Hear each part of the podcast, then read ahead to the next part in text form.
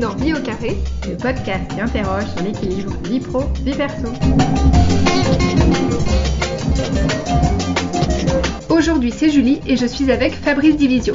Fabrice, il a 46 ans, il est avocat et il est à la tête de son cabinet qu'il a lui-même fondé.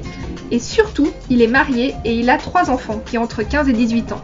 Je vous dis et surtout parce que vous le verrez, tous ses choix de vie sont dictés par son couple et sa famille. Il les fait passer en priorité pour chacune de ses décisions.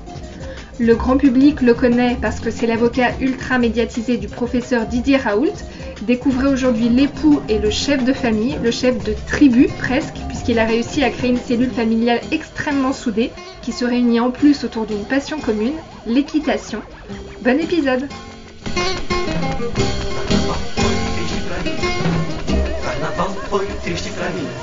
Fabrice, bonjour.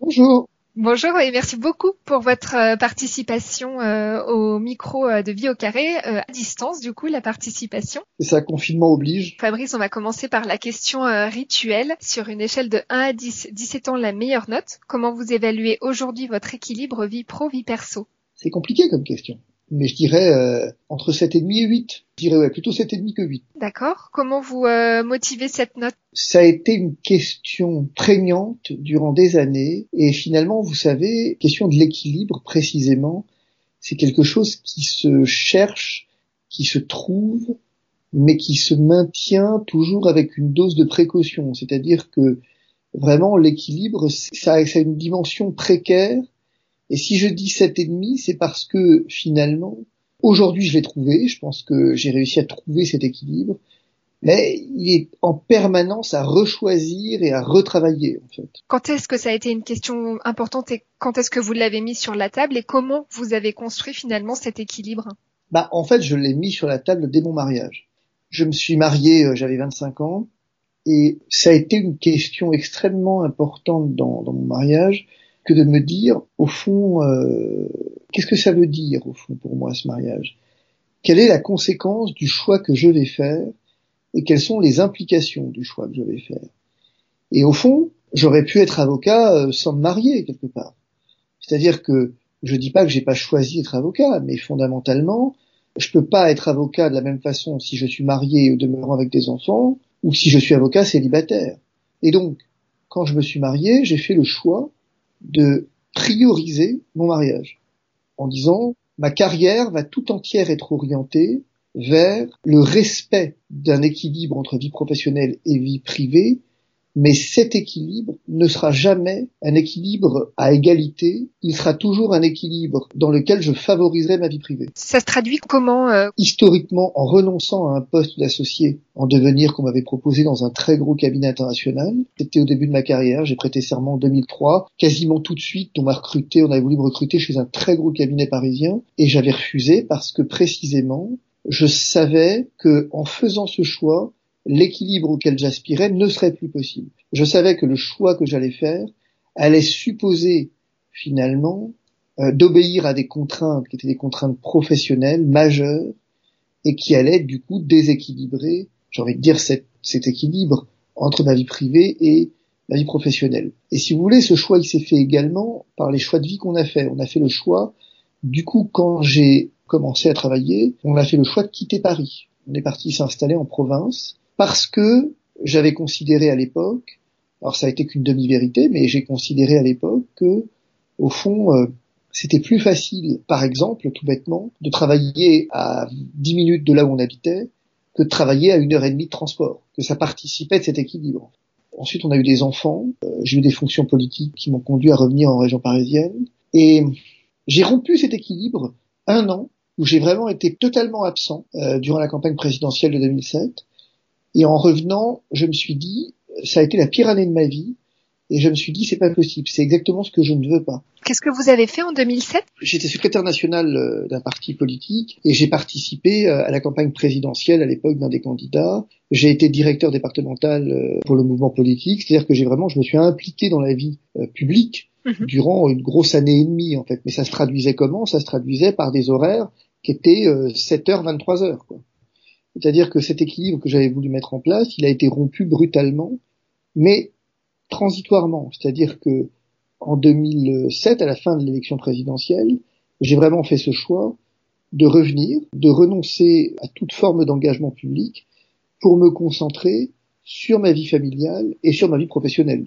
Aujourd'hui, du coup, concrètement, comment vous rythmez euh, Alors, je ne sais pas si vous avez des récurrences dans vos journées ou dans vos semaines. Comment vous faites pour euh, imbriquer et pour harmoniser au mieux votre vie entre cet équilibre professionnel et personnel? Déjà, j'ai toujours fait le choix, si vous voulez que je prolonge aujourd'hui un peu différemment, de travailler à, temps partiel. Par exemple, nos enfants, pour plein de raisons liées euh, à la scolarité du premier, ont été déscolarisés sur deux ou trois ans pour permettre à mon aîné qui avait des gros soucis de, de récupérer. En fait, mon épouse a été, été, enseignante et donc on avait fait le choix, en collaboration avec l'éducation nationale, de déscolariser nos enfants en les scolarisant à la maison. Et donc on avait fait ce choix de dire mon épouse s'occuperait des enfants jusqu'à 14h, 14h30, 15h et je prendrai le relais ensuite entre 15h et 17h, 15h et 18h. D'accord. Donc vous faisiez aussi euh, la classe à vos enfants? Tout à fait. J'ai fait ça effectivement pendant pendant deux ans. Et puis du coup, ça a instauré de facto, j'ai envie de dire, une espèce de rythme de travail qui m'a jamais quitté. Et aujourd'hui, je partage mon temps, si vous voulez, euh, très clairement entre ma famille et mon, mon, travail. Alors ma famille, ça s'étend un petit peu puisque j'entraîne par exemple une de mes filles à cheval. J'ai une formation professionnelle à cheval je, ma fille sort en, en fait, elle commence une carrière là, et du coup, euh, je suis trois, trois après-midi par semaine plus le week-end aux écuries. Ça veut dire que, par exemple, pour vos collaborateurs, ça se passe comment? Ils savent que vous n'êtes pas disponible pour ces, pendant ces trois après-midi? C'est euh, fixé dans votre emploi du temps? Cet équilibre, il n'est pas inintéressant parce que quand je suis à cheval, ça m'empêche pas de travailler. Je, veux dire, je règle les problèmes. S'il y a des problèmes urgents, je les règle. Mmh. Mais simplement, je ne suis pas là. La règle, c'est que je ne suis pas là je ne suis pas là et je gérerai les situations qui méritent d'être gérées en urgence, mais tout le monde sait que le lundi, le mardi et le vendredi, je suis à cheval avec ma fille, les clients le savent, mes collaborateurs le savent. C'est un choix qui a été fait parce que si je romps cet équilibre, ça, rompt la productivité et ça rompt la, qualité en fait aussi de la prestation que je fournis. Je ne crois pas qu'il y ait un équilibre professionnel s'il n'y a pas d'équilibre privé.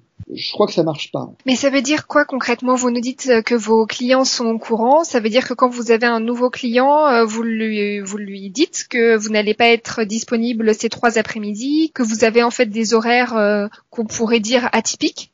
J'ai pas besoin de lui dire, ça se fait tout seul en fait. Je ne cache absolument pas euh, ma manière de travailler, mais à l'inverse, si vous voulez, s'il a un problème à 23 heures ou à minuit et qu'il a besoin que je le rappelle, je le rappellerai.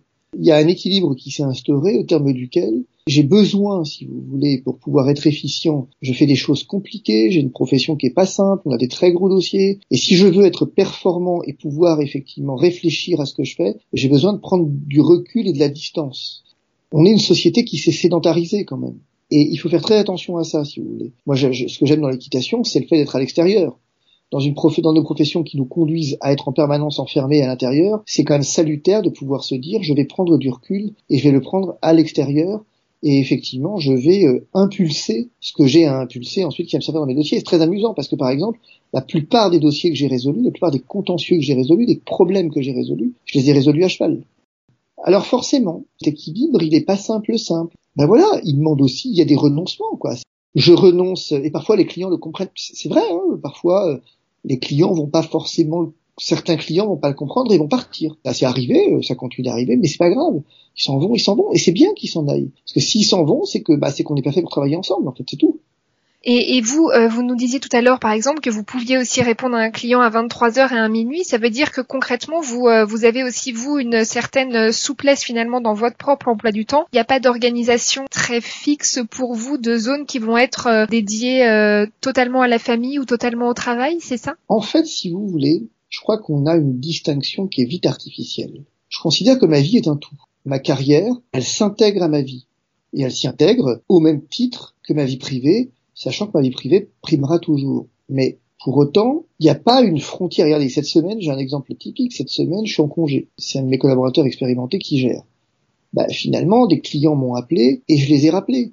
Parce que ça fait partie de ce que je suis. Je suis avocat c'est comme ça. Elle est artificielle aussi parce que vous avez euh, votre propre cabinet et donc il y a peut-être une notion de responsabilité ou d'implication qui est différente, non? Oui, et puis parce que forcément, c'est-à-dire que je suis chef d'entreprise, je suis chef de famille et finalement, vous savez, au fond, euh, moi ce qui m'importe, c'est que tout ça soit harmonisé. En fait. C'est-à-dire que tout ça euh, s'imbrique, c'est une espèce de pièces de puzzle qui s'imbriquent les unes aux autres. Ma vie professionnelle et ma vie privée doivent trouver à s'imbriquer dans une espèce de, de symbiose. Alors j'ai de la chance parce que, si vous voulez, c'est plus facile parce que mon épouse a fait le choix au fil du temps de travailler avec moi. Progressivement, ça devient pour moi, mais au fond, on a fait le choix de se caler l'un à l'autre, en fait. Elle travaille pas au sein de votre cabinet, hein, c'est ça? Elle travaille au sein de mon cabinet, mais pas pour mon cabinet. C'est-à-dire qu'en fait, on partage des locaux. Elle a sa propre entreprise de réalisation, elle fait les productrices. Mais finalement, la force des choses a fait que elle en arrive maintenant à travailler à 80% pour nous. Et donc finalement, on s'est calé l'un sur l'autre. Enfin, celle qui s'est calée sur moi d'ailleurs, mais c'est forcément plus facile. C'est plus facile et en même temps, est-ce que le travail du coup n'arrive pas aussi euh, pendant les repas par exemple ou pendant les temps où vous êtes avec euh, vos enfants? Bien sûr que si. En fait, on ramène les problèmes de la vie privée au travail, on ramène les problèmes du travail dans, dans la vie privée. J'aime bien cette expression, elle est belle cette expression parce que c'est vrai. Mais nos enfants, ils ont compris que on est un. C'est-à-dire que j'insiste vraiment sur ce point, c'est-à-dire sur, sur cette unité. Vous avez raison de dire c'est mon cabinet, c'est mon entreprise, mais justement c'est mon entreprise, c'est-à-dire que c'est ce que j'ai créé en fait. Mhm.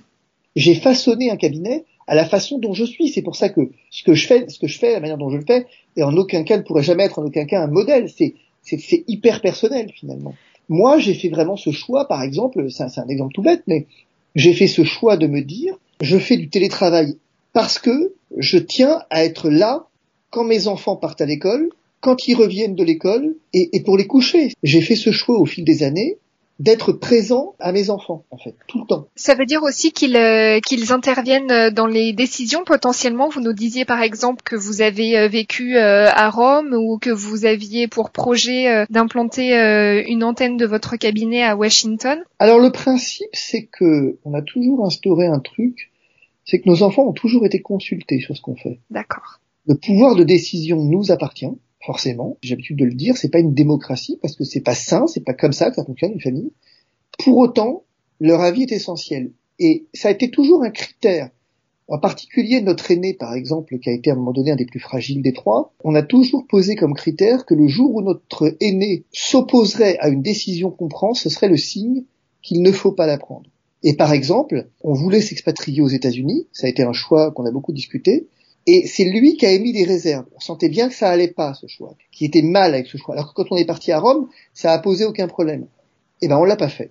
On a fait le choix de ne pas le faire. Il n'y a pas de regret, c'est une décision du coup euh, mûrement réfléchie? Vraiment aucun. C'est-à-dire que on a vraiment fait le choix de se dire nos enfants sont à la fois notre priorité, bien sûr, mais aussi notre baromètre quelque part. Mhm. Leur état d'âme est le signe que nous sommes dans la bonne direction ou alors que nous ne sommes pas dans la bonne direction et qu'il faut revoir quelque chose. Comment vous les protégez aussi? Vous nous disiez tout à l'heure que vous aviez été euh, du coup euh, un personnage public. Vous êtes aussi euh, par ailleurs euh, l'avocat du professeur Didier Raoult. Vous leur en parlez de ces sujets-là? Euh, Vous en discutez à table? C'est des sujets euh, sur lesquels ils sont au courant Alors ils sont au courant, oui, de manière générale, mais ça a été cette année a été une année particulière, l'année 2020, parce que j'ai été surexposé médiatiquement. Oui. C'est-à-dire que j'ai donné à peu près, on avait calculé, j'avais donné euh, entre 800 et 900 interviews en l'espace de 9 mois, avec parfois euh, des journées entières. C'est-à-dire qu'on est les premiers à avoir saisi la Cour de justice de la République, et donc il y a eu une espèce de déferlement médiatique avec des journalistes qui venaient à la maison pendant le confinement, avec moi qui allais sur les plateaux, et ça a été euh, bien vécu, parce qu'on en a beaucoup parlé, mais avec quelques inquiétudes. C'est-à-dire que je me souviens d'une anecdote, le 22 mars, plateau chez Jean-Marc Morandini, confinement étant euh, d'attendre quelques jours. On explique à nos enfants pourquoi le confinement, ils le comprennent assez bien, ils sont grands, ils le. On explique l'importance des masques, par exemple, et la circonstance que n'ayant pas de masque, on voit pas très bien ce qu'on peut faire d'autre que se confiner, à regret. Mais pour autant, je dois faire le choix de savoir si je vais sur un plateau télé sans masque. Alors que je leur ai expliqué pendant trois jours que le masque était précisément ce dont on manquait et ça posait problème. Et donc il y a eu des choix à discuter et à faire. Et encore une fois, si mes enfants avaient dit non, on pense que c'est une mauvaise idée que tu y ailles, alors j'y serais pas allé. Cette sacralisation de la famille, ou en tout cas de la famille qui prédomine de, sur vos décisions, c'est un modèle que vous, vous aviez euh, déjà et que vous reproduisez, ou ça a à voir avec des valeurs? Pas du tout. Moi j'ai eu des parents qui ont énormément travaillé.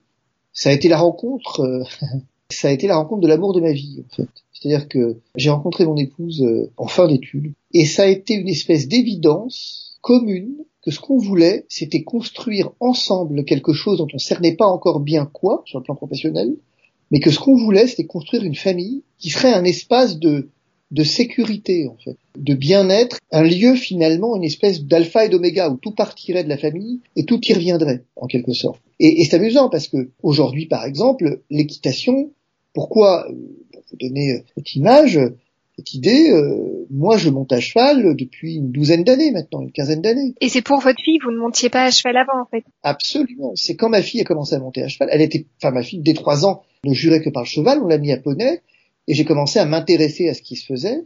Et j'ai constaté que le niveau de ce qui se faisait ne me convenait pas, que ma fille, elle a grandi, 4 ans, 5 ans, et puis finalement, j'ai constaté que ce qui est en train de se faire, enfin je sais pas, intuitivement, on n'allait pas dans le bon sens. Alors qu'est-ce que j'ai fait? J'ai pris le temps, pris le temps de chercher une formation, de me former aux États-Unis dans le travail du cheval, et du coup, ça me permet de pouvoir former ma fille et lui apporter, non seulement de lui apporter ce dont elle a besoin, mais de partager avec elle ce qu'elle vit et de pouvoir la comprendre et de pouvoir avoir un vrai moment de partage. Alors c'est amusant parce que du coup, c'est quelque chose qui s'est étendu à la famille en entier. J'allais dire maintenant, c'est aussi une passion pour vous le cheval ou alors vous le faites vraiment pour votre fille C'est plus qu'une passion. Au fond, je monte ses chevaux, je prépare ses chevaux. Là, j'ai un jeune 4 ans au travail euh, que je prépare pour elle. J'ai mes enfants, mes autres enfants qui montent, également mon épouse monte, alors chacun de manière un peu différente, euh, mais ma fille et moi avons trouvé une équitation commune, vraiment. Et c'est intéressant parce que le travers, c'est le côté tribal. C'est-à-dire qu'il y a un risque très vite de vivre en autarcie. Il y a un risque très vite que nos enfants, et je, m'en réjouis, hein, mais nos enfants sont ados, euh, mon, fils est majeur, aucun d'eux ne pense à quitter la maison, aucun d'eux n'aspire à autre chose. Et lorsqu'effectivement il s'agit par exemple de penser à l'avenir, aucun d'eux n'envisage l'avenir autrement que dans un contexte familial. C'est un travers.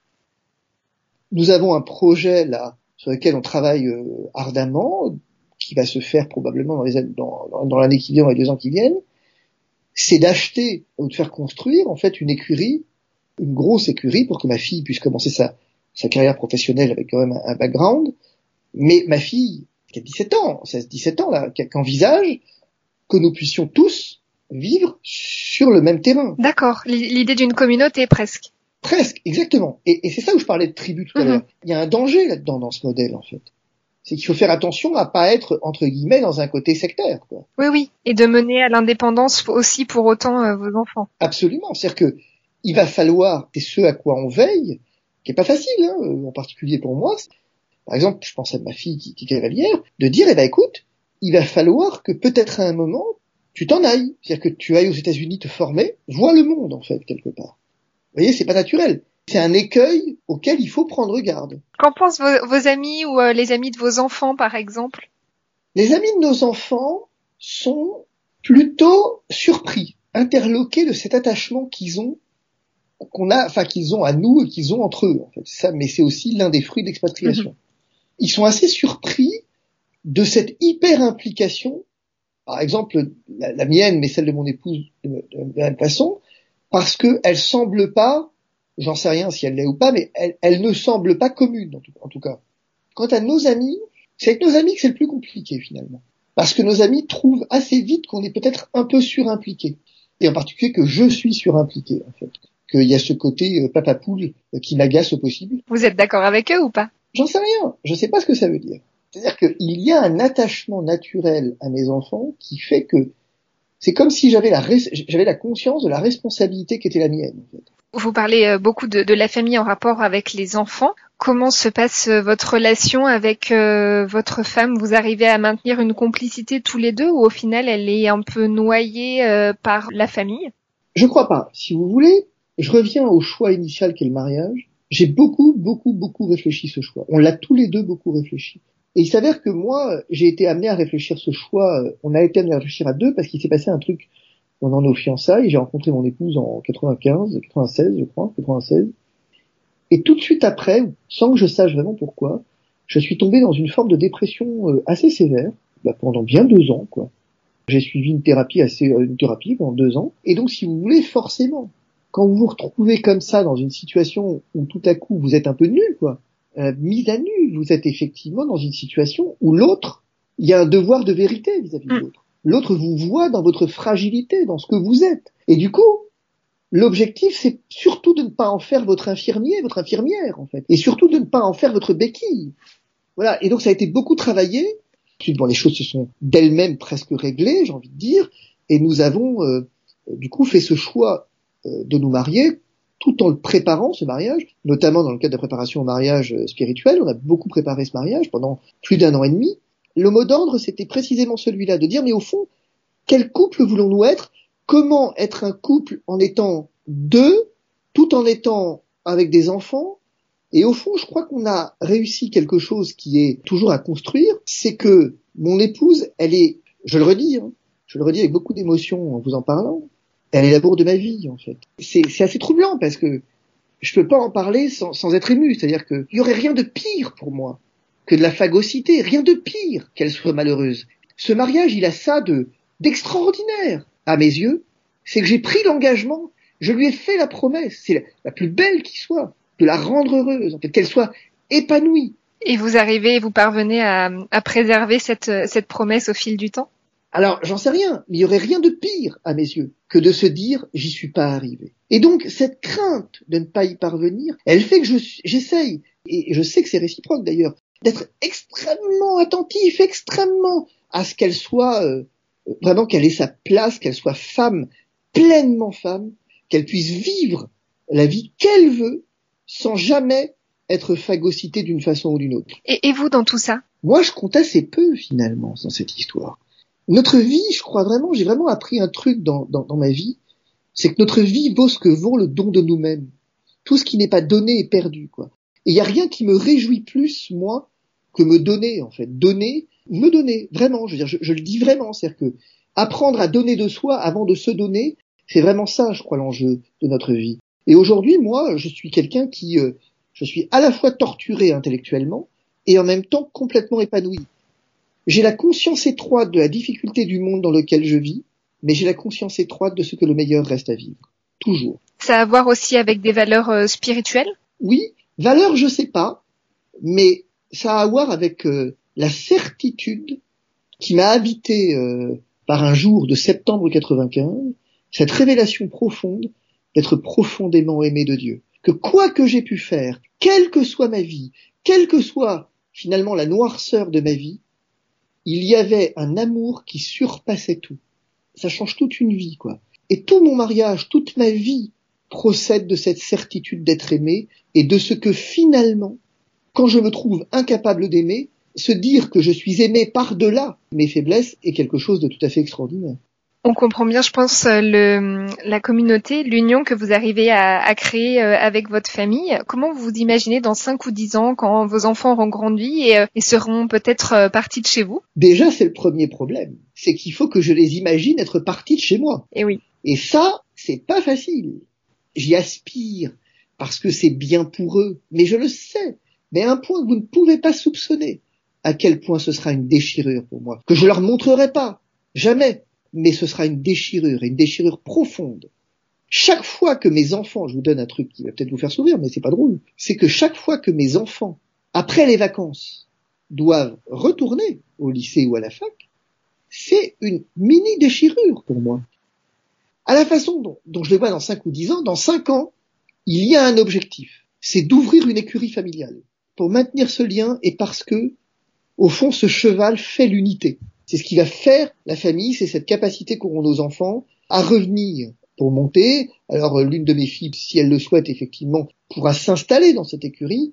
Mais donc l'objectif c'est ça. Et d'ailleurs, pour la petite histoire, j'envisage, alors je suis déjà à temps plus ou moins partiel, mais j'envisage de réussir à, revendre mon cabinet à horizon 10 ans pour m'impliquer à temps plein le travail du cheval. D'accord. Vous nous avez parlé beaucoup de choses. Au final, quelle serait, euh, quelle est selon vous votre plus grande fierté? Ma plus grande fierté, j'allais vous dire ma famille.